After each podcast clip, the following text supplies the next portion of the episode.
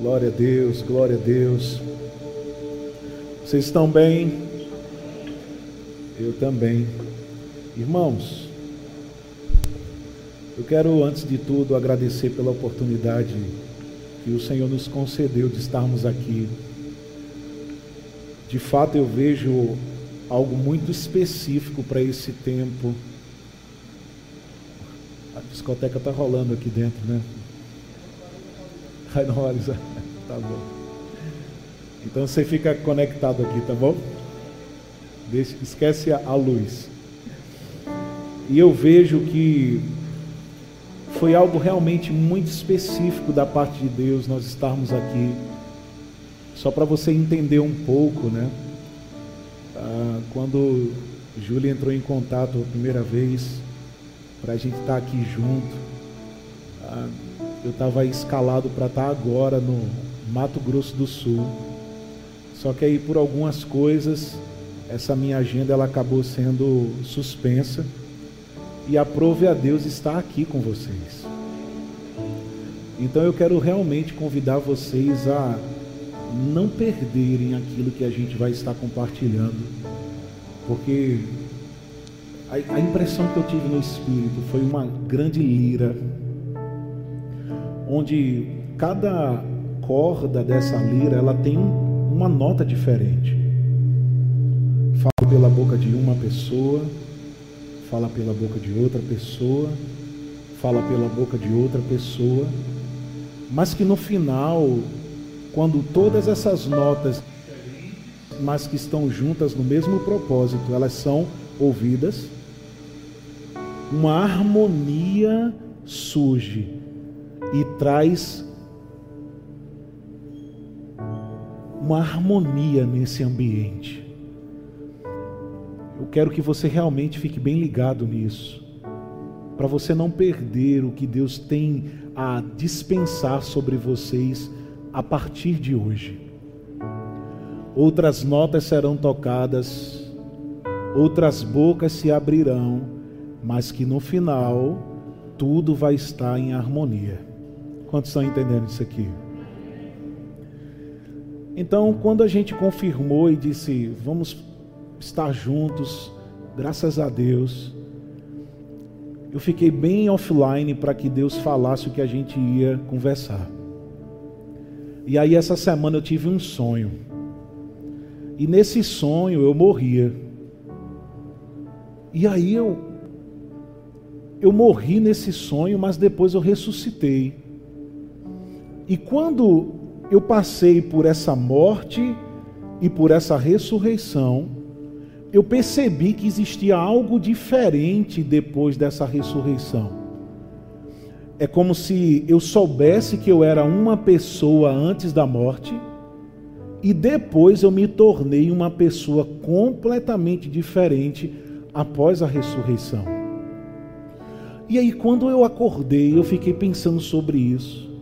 Porque tem determinados sonhos que eles apontam para livramentos, eles revelam certos episódios que Deus ele quer nos livrar. Inclusive, eu quero até encorajar você que recebeu esse dom da parte do Senhor de sonhos. Se você é daquela pessoa que sonha e aquilo que você sonha acontece, saiba que isso é algo divino que opera na sua vida. Amém. Não é uma coisa que acontece por acaso. Mas se Deus te dotou dessa habilidade divina de ter sonhos e você ver a materialização desses sonhos, procure discernir pelo Espírito o que fazer com aquilo que Deus mostra para você. Não fique dizendo como eu já ouvi pessoas: "Ah, eu não sei porquê, eu odeio quando eu sonho e acontece. E graças a Deus que eu estava perto e eu perguntei: Você odeia o dom do Espírito Santo? Porque tudo aquilo que começa em nós não é para ficar só na gente. Deus não te tem mostrado coisas, Deus não tem te dado palavras, impressões, para se colocar em brecha, orar por pessoas e tudo mais por acaso. mas é porque realmente Deus ele quer usar você. Você está entendendo? Diga, Deus quer me usar. Você entende isso aqui? Então, pare de lutar com aquilo que Deus colocou dentro de você e assuma definitivamente os dons, aquilo que Deus tem te capacitado. Não é tempo mais de ficar fugindo, mas é tempo de se apropriar do propósito que Deus te chamou para cumprir.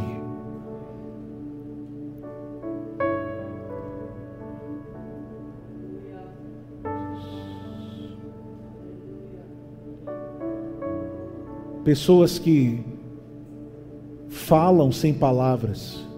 Como assim? Falam em abraços.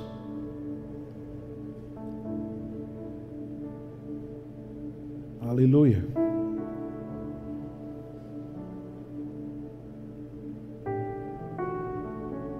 Pessoas que têm habilidade para escrever.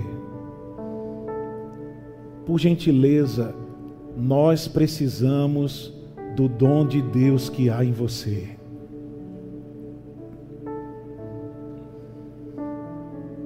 Paulo ele disse a Timóteo: reaviva o dom de Deus que há em ti.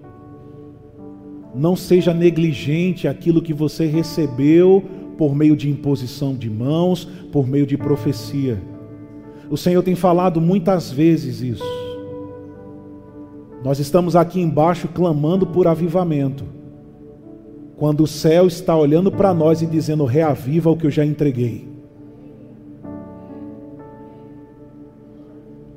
Sabe quando os avivamentos vão começar a acontecer? Quando você acreditar naquilo que Deus deu para você. Não vai ser quando um anjo descer, não vai ser quando uma sassa ardente ela explodir na sua frente não vai ser quando o anjo descer e sacudir águas, porque aquele que foi prometido já veio, e o nome dele é Espírito Santo, e está dentro de nós. Então não há nada retido no céu, tudo está liberado e disponível para nós. Nós só precisamos assumir. Deus me chamou, ok? Eu sei que essa é uma palavra bem geral, bem abrangente, mas há pessoas aqui sentadas que têm chamado para o profético, o ensino, o evangelístico, o apostólico e o pastoral. E essa é uma palavra realmente do Espírito. Existem coisas que Deus falou há muitos anos mas que por conta da falta da apropriação adormeceram. Mas essa é uma noite onde o alarme do Espírito está tocando e dizendo: Desperta, ó tu que dormes. Chegou a hora de acordar desse longo sono que nós estávamos. Chegou a hora de ressuscitar.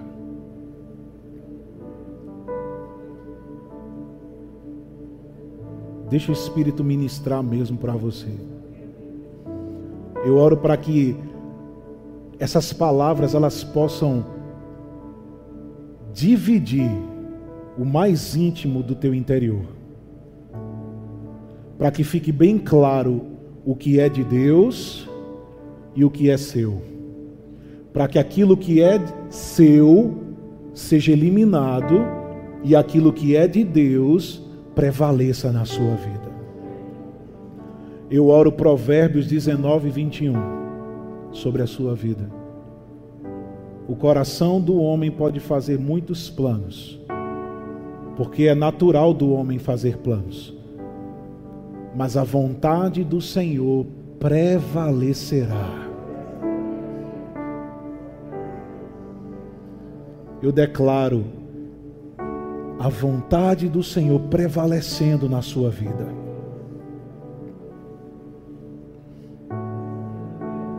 Quando você ouvia essa palavra profético, profeta, você se arrepiava. Será que Deus está falando comigo? Mais claro que isso, só se ele descer pessoalmente.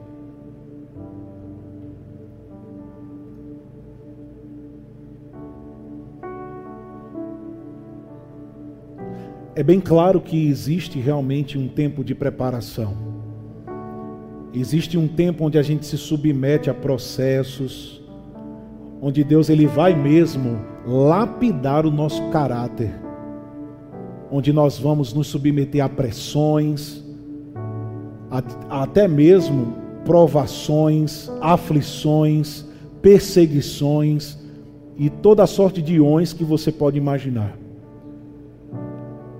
Mas eu tenho visto que esse tempo, esse período entre esse chamado de Deus e o, e o estabelecimento do chamado de Deus na nossa vida, ele pode cumprir o tempo ideal se nós não demorarmos a assumir aquilo que Deus nos chamou para fazer.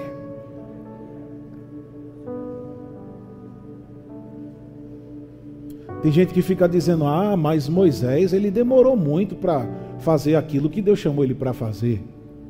Olha para a vida de, de Moisés. Foram 40 anos como fugitivo no deserto. Mas será que era 40 anos que Deus tinha para ele mesmo? Será que isso estava no cronômetro, estava no metrônomo de Deus? Existem dois equipamentos que a gente usa na música: um para afinação e o outro para dar pulsação, ou seja, ritmo.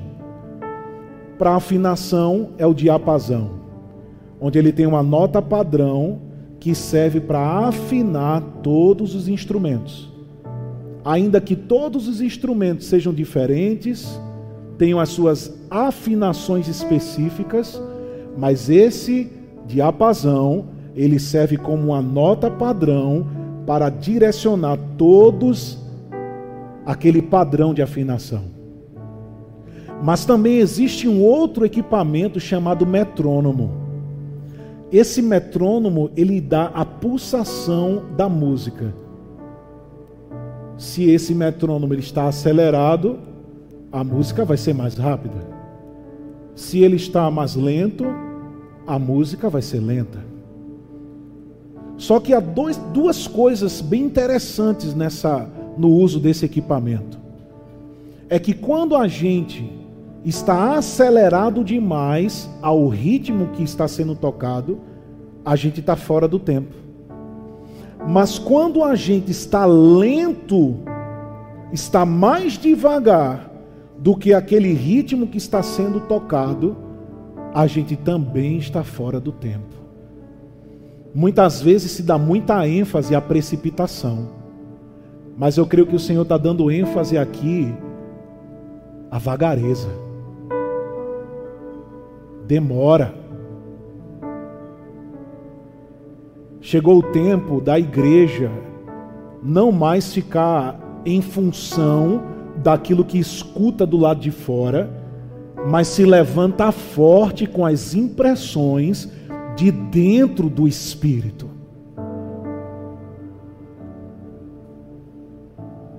Uma geração que não vai ficar refém àqueles padrões arcaicos da geração passada. A geração passada ficava atrás de profeta, para cima e para baixo, ficava atrás de conferência profética, de avivamento e isso e aquilo outro lá, mas essa geração que Deus tem levantado fresca, essa geração nova que o Senhor tem levantado, é a geração que tem muita comunhão com o Espírito Santo, tem muito discernimento da voz do Espírito Santo, sabe exatamente o que Deus quer que se faça, sabe exatamente o que carrega para fazer o que Deus chamou e não vai se intimidar diante diante daquilo que parou a geração passada. Se é para ser jovem, vivendo com propósito, vamos ser jovem. Vamos para cima com força. Não vamos ser lento e ficar jogando para frente aquilo que Deus quer que você mate no peito hoje.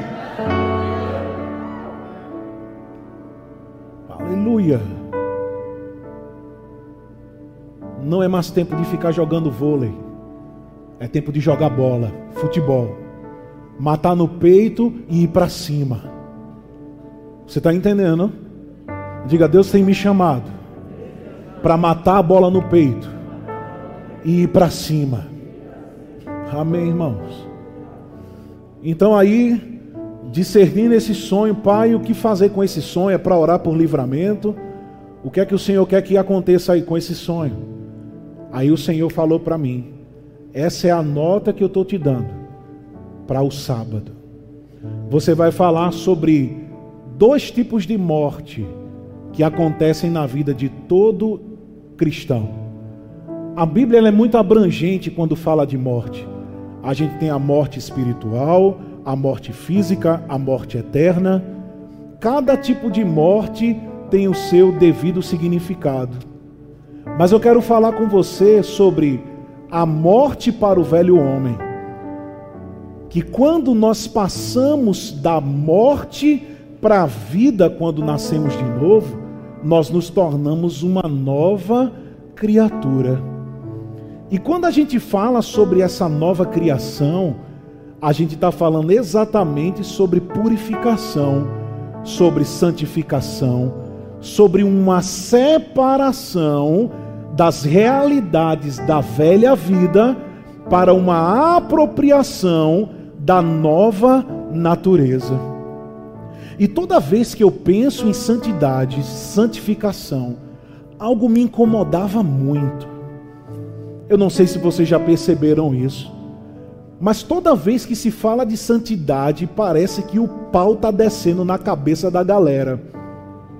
Parece que ninguém presta, parece que todo mundo está devendo, parece que todo mundo está sujo, está todo mundo podre, e aí vem a mensagem de condenação quebrando na cabeça de todo mundo. Só que quando eu estava meditando sobre esse assunto para hoje, o Senhor falou para mim. Ele disse: "Sabe por que muitas vezes a mensagem da santificação ela parece ser pesada? Porque as pessoas elas falam da santidade a partir das suas próprias vidas. Ou seja, se a pessoa não está andando em pecado, aí ela usa da sua própria justiça para exigir santidade das pessoas. Porque elas não tiveram relações sexuais antes do casamento, então aí elas pegam os jovens e dizem: vocês têm que também andar em santidade, porque não se pode dormir com outra pessoa antes do casamento. Isso é errado. Cuidado, Jesus vai te pegar na esquina. Aí todo mundo fica. Não é o temor do Senhor, é medo mesmo. Só que o Senhor falou para mim: Eu conduzo o meu povo a me adorar na beleza da minha santidade. A palavra beleza também quer dizer algo muito agradável, belo, lindo. É como se fosse uma poesia. Viver em santidade para nós deveria ser uma poesia, como recitar um poema. Não deveria ser algo penoso mas deveria ser algo prazeroso. Sabe por quê, irmãos? Porque Deus não nos mandou pregar sobre santidade porque eu, Rafael, sou santo. Ele disse: sejam santos porque o Senhor é santo. Como foi lido aqui, você está percebendo os tons, as notas tocando aqui. Foi lido aqui sobre Timóteo quando Paulo disse a ele: Ainda que sejamos infiéis, Deus permanece fiel. O que isso quer dizer? Muitas pessoas que pregam a partir da sua própria vida, a gente não está descartando aqui o exemplo, a gente não está descartando aqui a necessidade de nós sermos padrões daquilo que nós falamos, mas a verdade tem que ser dita independente das nossas próprias experiências. Pode dar um exemplo claro, irmão? Posso.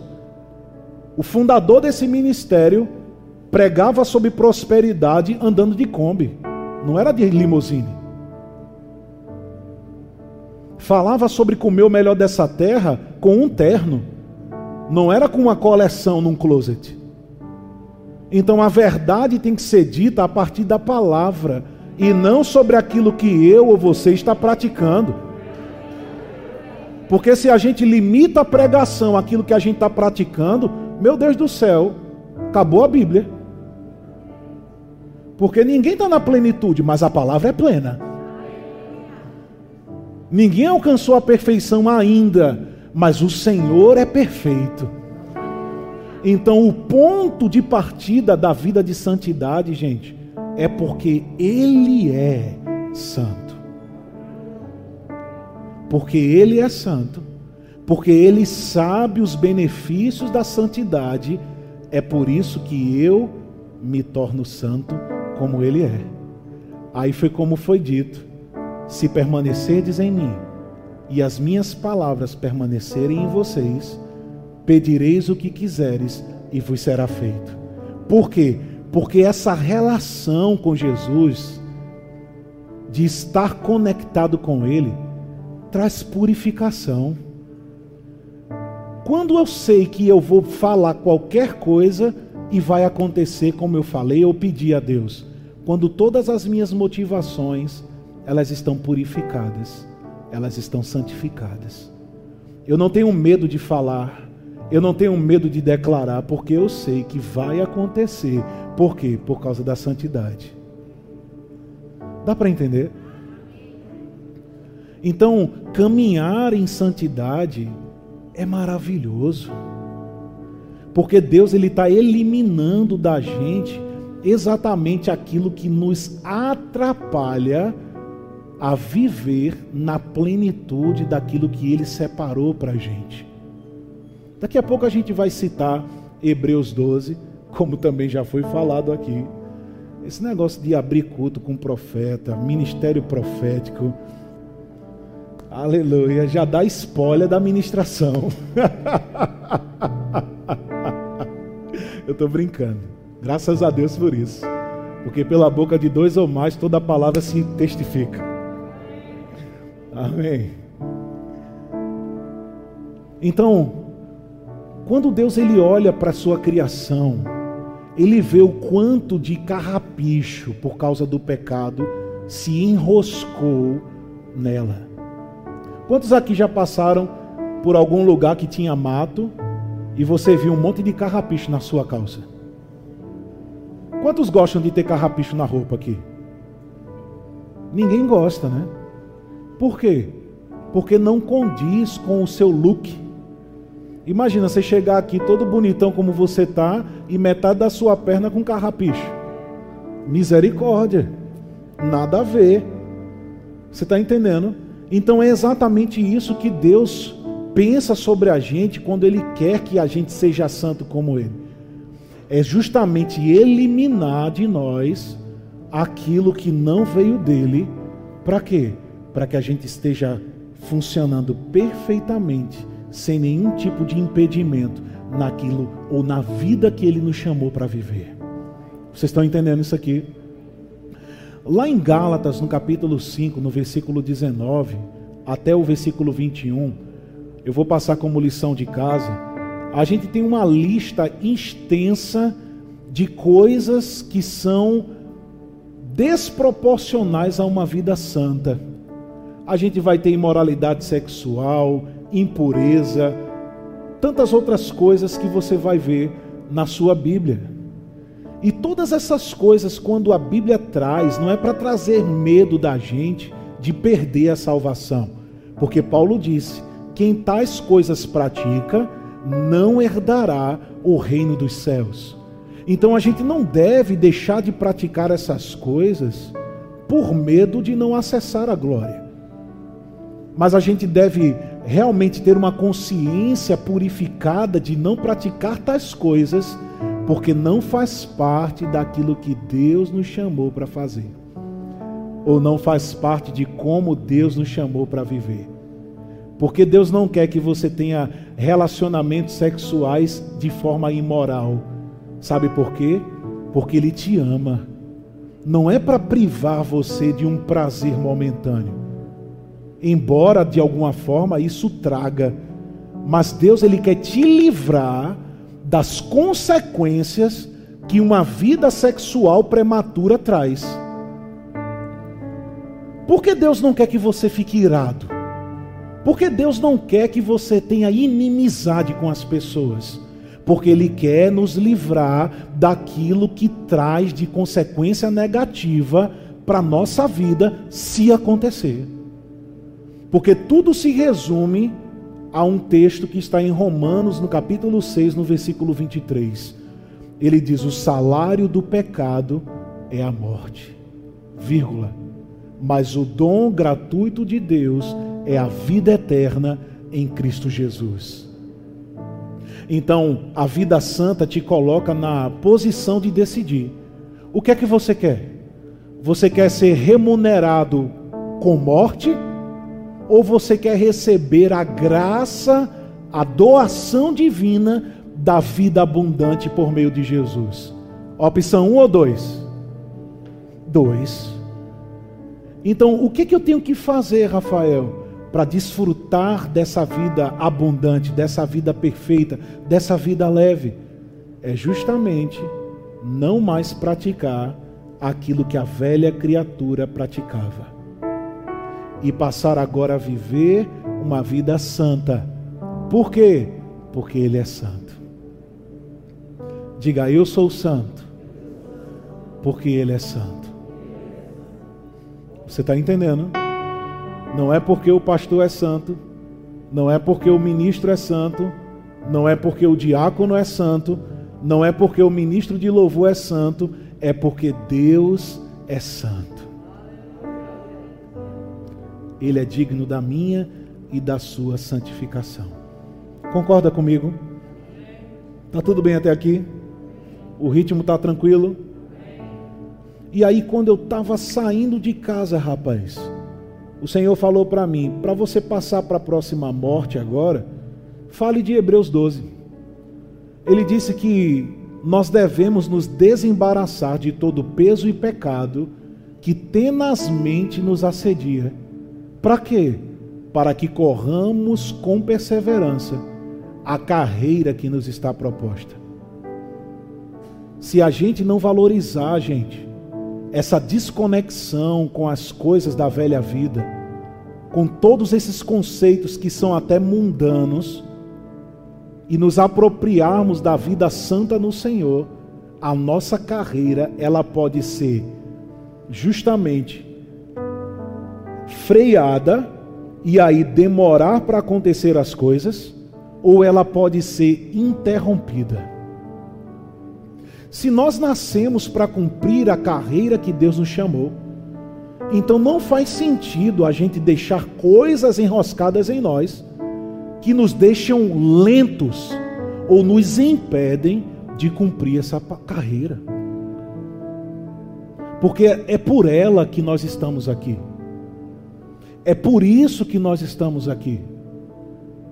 É por isso que a gente não, quando nasceu de novo, não foi arrebatado. Por que ainda eu estou aqui?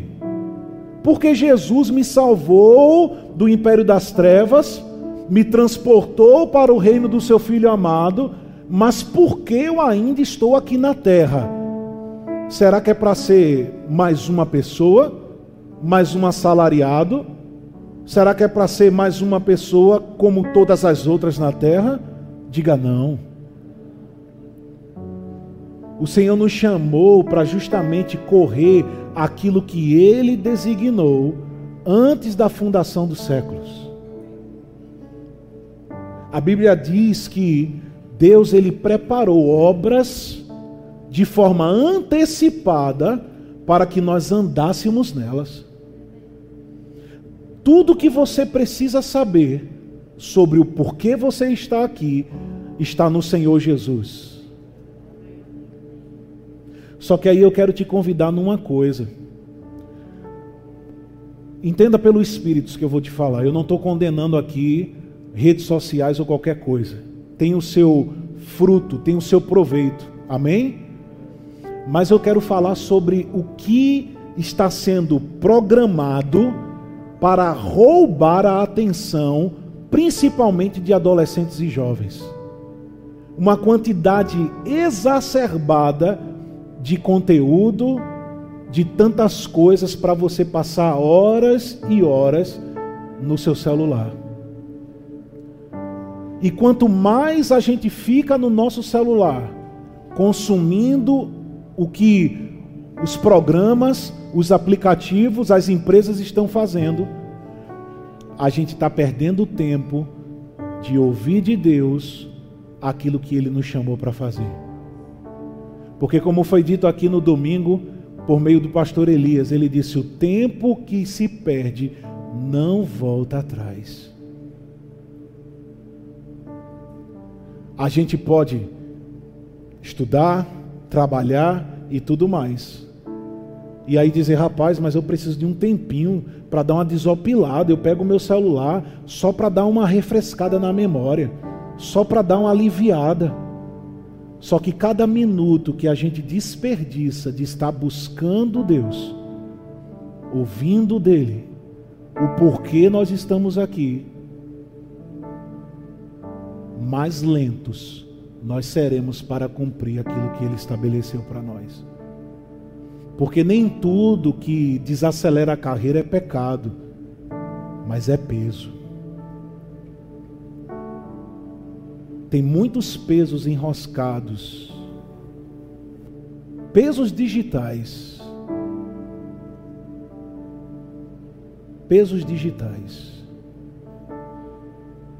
Pesos digitais, pesos que estão prendendo mentes, que estão freando os pés, que estão esfriando corações, onde o propósito de Deus já não está mais queimando como queimava. Aquela paixão por satisfazer a vontade do Senhor tem se perdido. E aí o Senhor me trouxe aqui para revelar para você o porquê isso tem acontecido. Porque você está bebendo de uma fonte que está te drenando e não alimentando você. Essa semana eu ouvi Cláudio Duarte falar uma frase que me marcou muito. Ele disse: Você precisa discernir o que é âncora e o que é raiz. Porque tem coisa que está aprendendo gente que não é raiz, porque raiz alimenta. Âncora prende e estagna.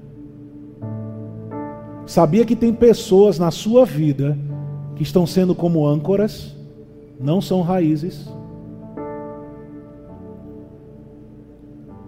Pessoas que ao invés de ajudar você a crescer, elas estão puxando, drenando você e, consequentemente, estão prendendo você no chão, impedindo a sua carreira de ser cumprida.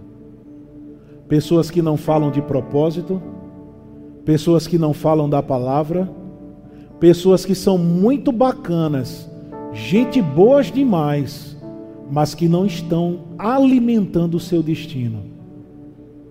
Sabe o que é que você tem que fazer, jovem? Se desconecte. Porque se você continuar conectado com âncoras, você não vai avançar.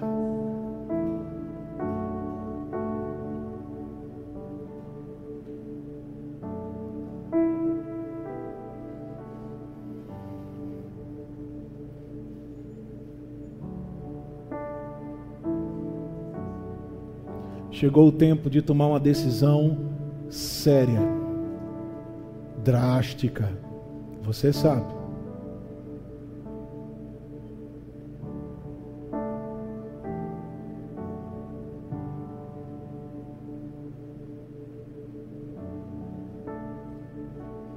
Chegou o tempo de exercer o domínio sobre as coisas e não ser dominado mais por elas. Parece uma pergunta muito besta mas eu estou seguindo o Espírito. Qual foi a última vez que você desligou seu celular? E não foi porque ele travou.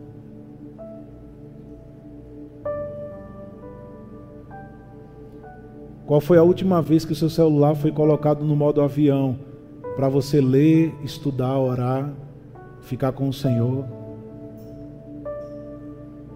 Se não lembra, é porque faz tempo. Faz sentido isso para vocês? O Senhor está falando aqui nesse lugar. Nós anotamos muitas coisas para conversar aqui, mas eu aprendi uma coisa: não substitua a programação, ou melhor, a inspiração pela programação. Não substitua a inspiração pela programação.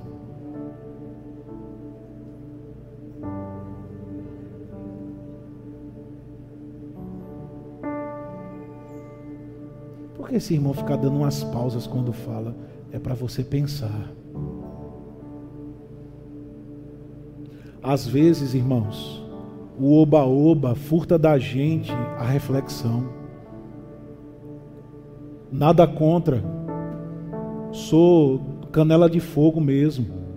Amo as manifestações, me lanço nas reações do Espírito Santo em operação mas a gente não pode perder o costume de também refletir aquilo que Deus está falando para a gente. Porque eu não estou aqui para pegar como se fosse um coveiro, pegar a terra e enfiar na tua goela para você se engasgar, não. Eu quero que você mastigue bem direitinho. E que essas palavras elas te acompanhem quando você sair daqui e elas continuem hoje à noite, amanhã de manhã, amanhã à tarde, à noite e assim sucessivamente. Eu declaro que você vai, até tomar as decisões certas, ficar inquieto dentro de você. Inquieto.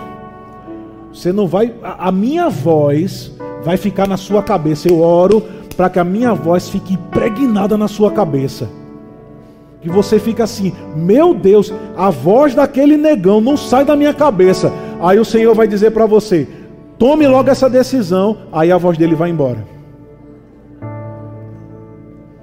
Irmãos, a gente está falando uma coisa muito séria aqui, gente. De verdade. Nós, infelizmente, há duas semanas atrás, o sepultamento daquela jovem, aproximadamente, a gente foi. Não é um convite que eu desejo para ninguém, mas a gente foi convidado para fazer uma ministração numa cerimônia de sepultamento de uma jovem de 20 anos.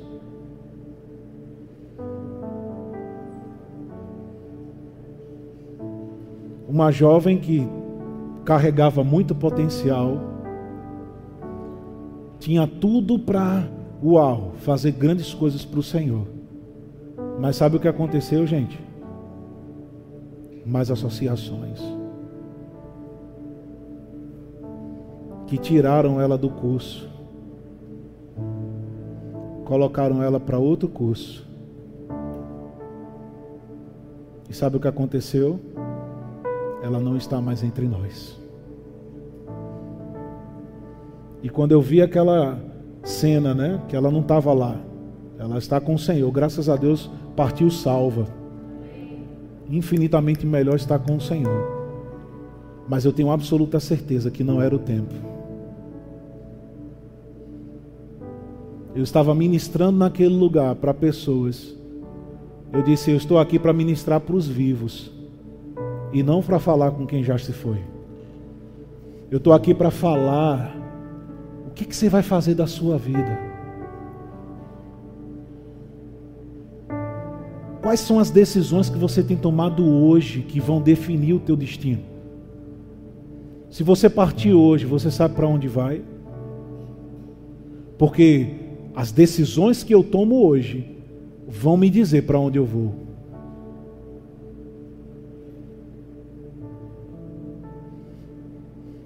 E por fim, a segunda morte que o Senhor falou para mim, o nome dela é abnegação. Diga abnegação.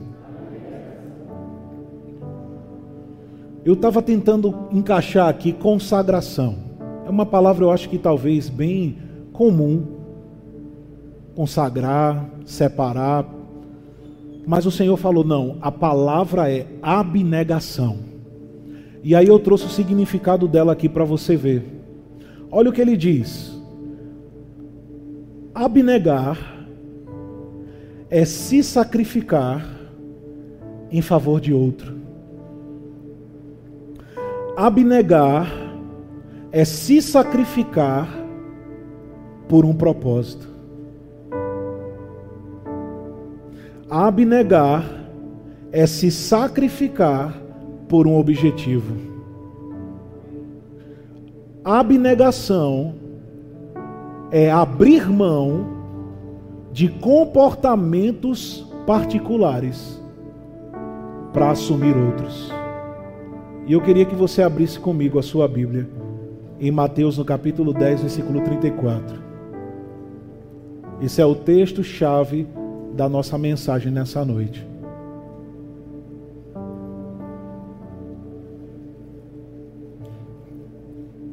Mateus capítulo 10, versículo 34.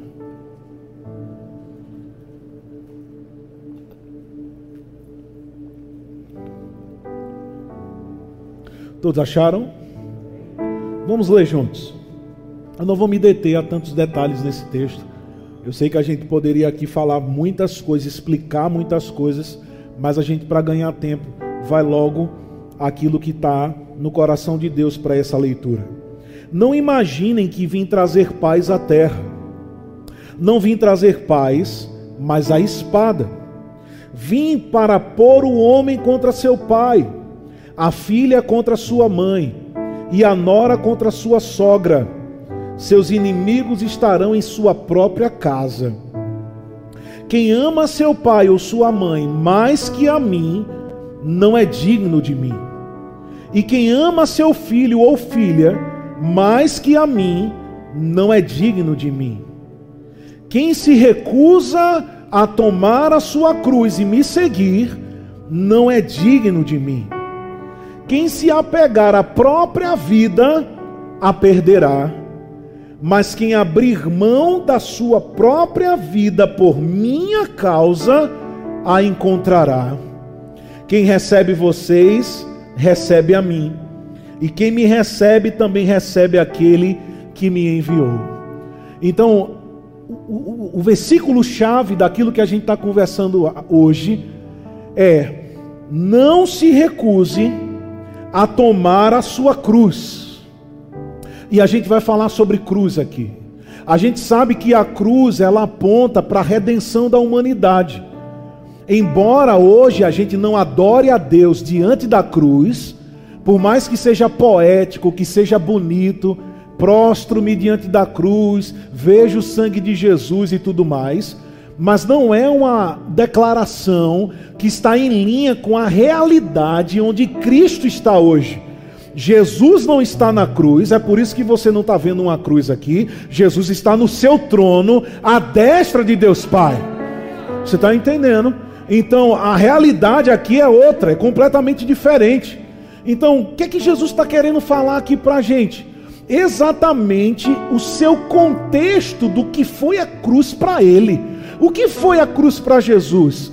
Será que apenas foi o palco para a redenção da humanidade? não apenas o palco para a exibição daquilo que Deus restaurou nele todas as coisas, mas a cruz de Jesus representava o seu propósito. Então Jesus ele está dizendo em outras palavras: quem se nega a tomar o seu propósito pelo qual eu enviei, esse não é digno de mim. Se alguém não está disposto a abrir mão dos seus próprios desejos para tomar aquilo que eu mandei você fazer, não é digno de mim.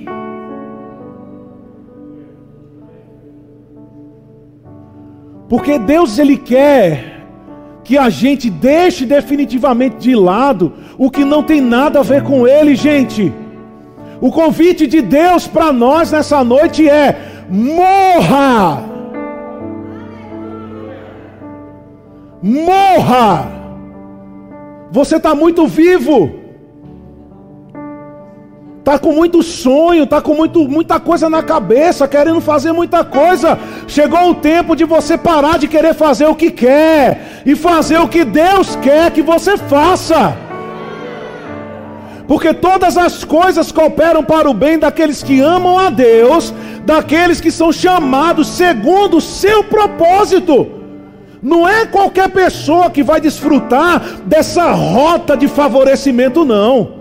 Por mais que a graça abundante que nos alcançou, que superabundou aquilo que o pecado causou, seja para todo mundo, mas existe algo da parte de Deus que é reservado para quem agarra o seu propósito, não tem a sua vida por preciosa, mas morre até mesmo pela causa dele. Eu, eu, eu, eu vou desabafar aqui.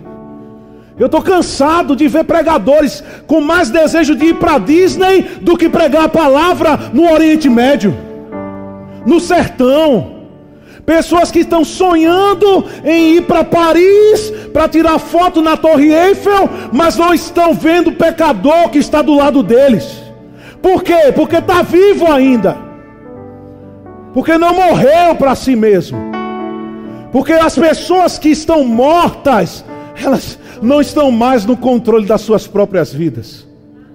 Aquela jovem que foi sepultada, ou o corpo daquela jovem que foi sepultado, melhor dizendo, ela, ela não colocou o corpo dela onde ela quis.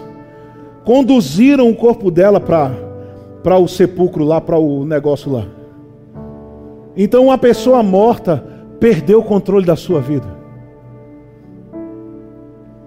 Uma pessoa morta ela não está mais preocupada com o que vão falar dela, o que vão pensar dela. É por isso que o Senhor falou aqui expressamente pelo Espírito: Eu te capacito a falar, mas pare de se sabotar. Pare de dizer que é tímido, que não pode, que não consegue. Fica se auto-sabotando o tempo todo. Por quê? Porque ainda não morreu. Está vivo. Diga para quem está perto de você, diga morra.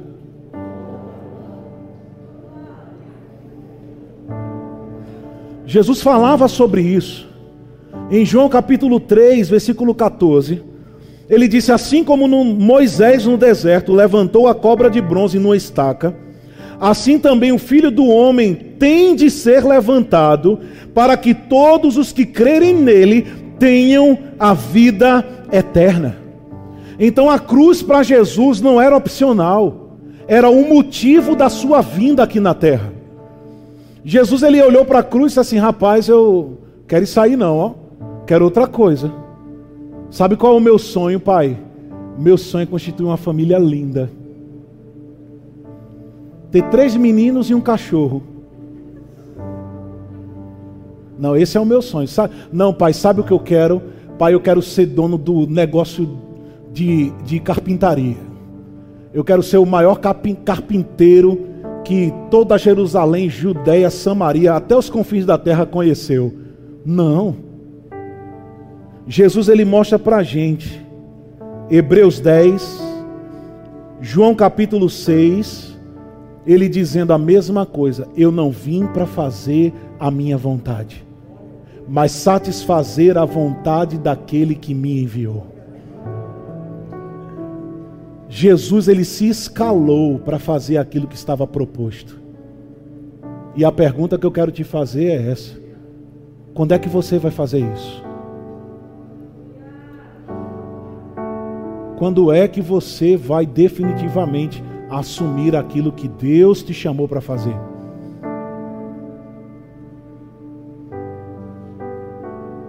Eu estou preparando uma mensagem que ainda está se formando, não quero falar prematuramente dela. Mas sabe, eu estou começando a ver pela outra perspectiva. Não a perspectiva daqueles que são perseguidos, mas aqueles que perseguem. E o tema dessa futura mensagem será: não seja esse tipo de pessoa. Qual? Aquela que joga a terra no sonho dos outros. Aquela pessoa que vem cheia de vontade de fazer a vontade de Deus, vem toda empolgada, motivada Aí muitos que estão em posição de influência, de liderança, não apoiam pessoas empolgadas para servir a Deus, sabe por quê? Porque acha que Ah, não, são muito imaturos ainda. Não, menino, não, isso não é para agora não. Eu já ouvi jovens chorando, falando comigo. Eu me aconselhei com fulano, com Beltrano, com Cicrano. E ninguém disse, pelo menos, vamos orar sobre isso. Todo mundo já chegou com a sentença. Não, eu acho que não é para você. Eu acho que não é assim. Eu fui fruto disso. Um determinado líder chegou para mim e disse: e aí, o que é que tu faz da vida? Eu disse: rapaz, Deus falou comigo. Larguei algumas coisas que Deus colocou no meu coração para me consagrar ao propósito que Deus me chamou. Aí sabe o que esse líder disse para mim? Que tinha muitos anos na minha frente de ministério, de experiência com Deus. Ele não olhou para mim e disse assim: rapaz, que coisa maravilhosa, vamos orar juntos. Eu quero te ajudar a pegar você aí para a gente cumprir aquilo que está no teu coração. Sabe o que ele disse para mim? Cara, tu é jovem, vai carregar um saco de banana na feira. Cara, isso me matou por dentro. Porque eu tinha muita convicção do que Deus tinha falado comigo. E se não fosse uma perseverança no que Deus falou comigo, o vaso não estaria falando com vocês aqui agora. Eu não sei nem onde eu estaria. Se eu tivesse olhado e dissesse, é mesmo, eu sou muito jovem, vou carregar um saco de banana na feira. Então, meu irmão, quando pessoas conversarem sobre propósitos, sonhos, planos de Deus com você, não seja essa pessoa. Não seja como os irmãos de José, que ao invés de dizer que bênção, meu irmão, que Deus vai te levantar, que você vai estar numa posição de liderança, de governo. Aí sabe o que as pessoas estão ensinando? Não conte seus sonhos para as pessoas, não. Mas será que realmente não era para José não ter contado os seus sonhos? Porque a Bíblia não diz que ele deu com a língua nos dentes e foi precipitado. A Bíblia não diz. Pelo contrário, foi justamente cada oposição que se levantou para ele que o aproximou do palácio o buraco, a casa de Potifar, a prisão, até chegar do lado de Faraó. Foram as oposições que criaram degraus para José chegar onde Deus queria. Mas por causa da falta de entendimento, muitas vezes as pessoas querem dizer àqueles que têm sonhos: cala a boca, não fala nada, para ninguém te jogar no buraco, do que ensinar as pessoas a aprender a ouvir, e incentivar pessoas que estão com o coração certo diante do Senhor. Tá bom, isso aí vocês não gostaram, não. Vamos lá. Tudo bem, é, é, é para um outro momento, não é para agora. Está amadurecendo ainda essa mensagem. Filipenses capítulo 2, versículo 5, Paulo disse: Tende em vós o mesmo sentimento que houve em Cristo Jesus, que sendo Deus, não teve por usurpação ser igual a Deus mas ele se humilhou e tornou-se semelhante ao ser humano. Para quê? Para justamente obedecer a Deus até a morte e diga morte de cruz. Amém. Esteja tão impregnado de fazer a vontade de Deus que a morte não te assusta.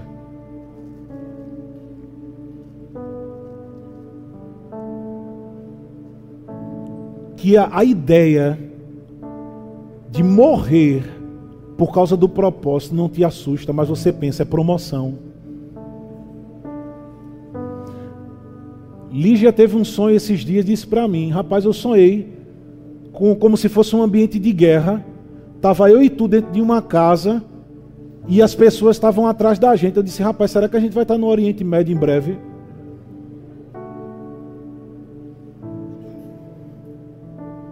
Porque se é pela causa, eu morri.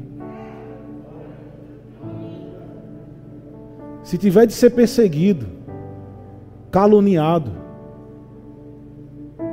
ou qualquer tipo de outro sofrimento por causa da causa, eu quero te perguntar: você está dentro?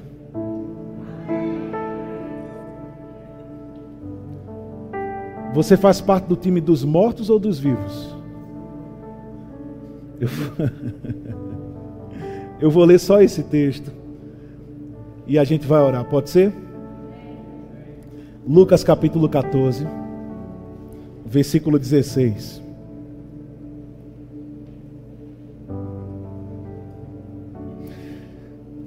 Jesus respondeu com a seguinte parábola: Certo homem preparou um grande banquete e enviou muitos convites. Quando estava tudo pronto, mandou seu servo dizer aos convidados: Venham, o banquete está pronto. Mas todos eles deram desculpas. Eu estou lendo na versão transformadora, tá? Um disse: Acabei de comprar um campo e preciso inspecioná-lo. Peço que me desculpe. Outro disse: Acabei de comprar cinco juntas de bois e quero experimentá-las. Sinto muito. Ainda outro disse: Acabei de me casar e não posso ir.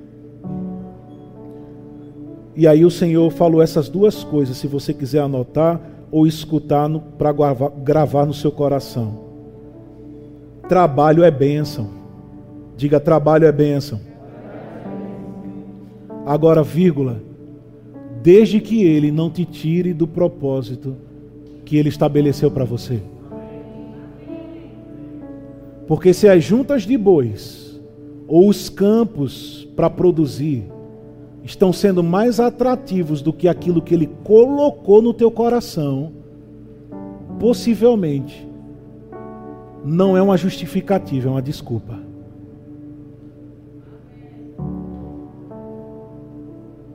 Ó, desde os 11 anos eu faço parte de igreja. Estou acostumado com muita coisa.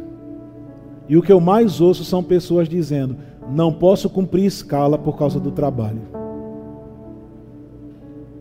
Então, ao invés de ter pessoas abnegadas, que podem cumprir o seu propósito e não se desculpando por causa do trabalho, as lideranças estão começando a apoiar as pessoas, dizendo: ah, a gente entende, vá em paz, é seu trabalho. Pessoas que começam o rema, com seis meses recebem uma proposta de emprego boa para viajar para outro lugar que não tem rema, ou que vai tirar a pessoa de estar estudando no rema, e aí as diretorias estão dizendo: tudo bem, a gente entende, é seu trabalho.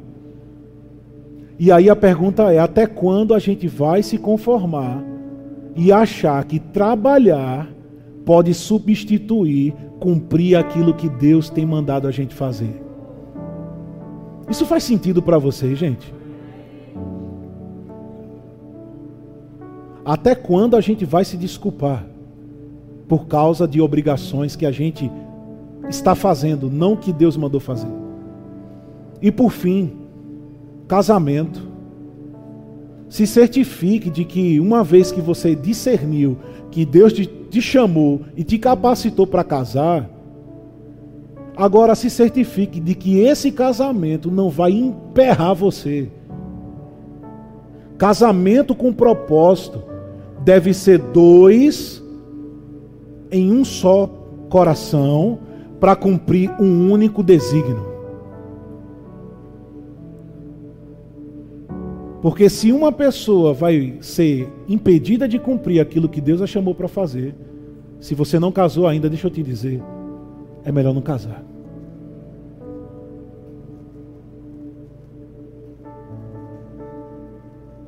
Vocês já foram para casa ou estão aqui ainda? Diga comigo, o propósito é mais importante do que tudo.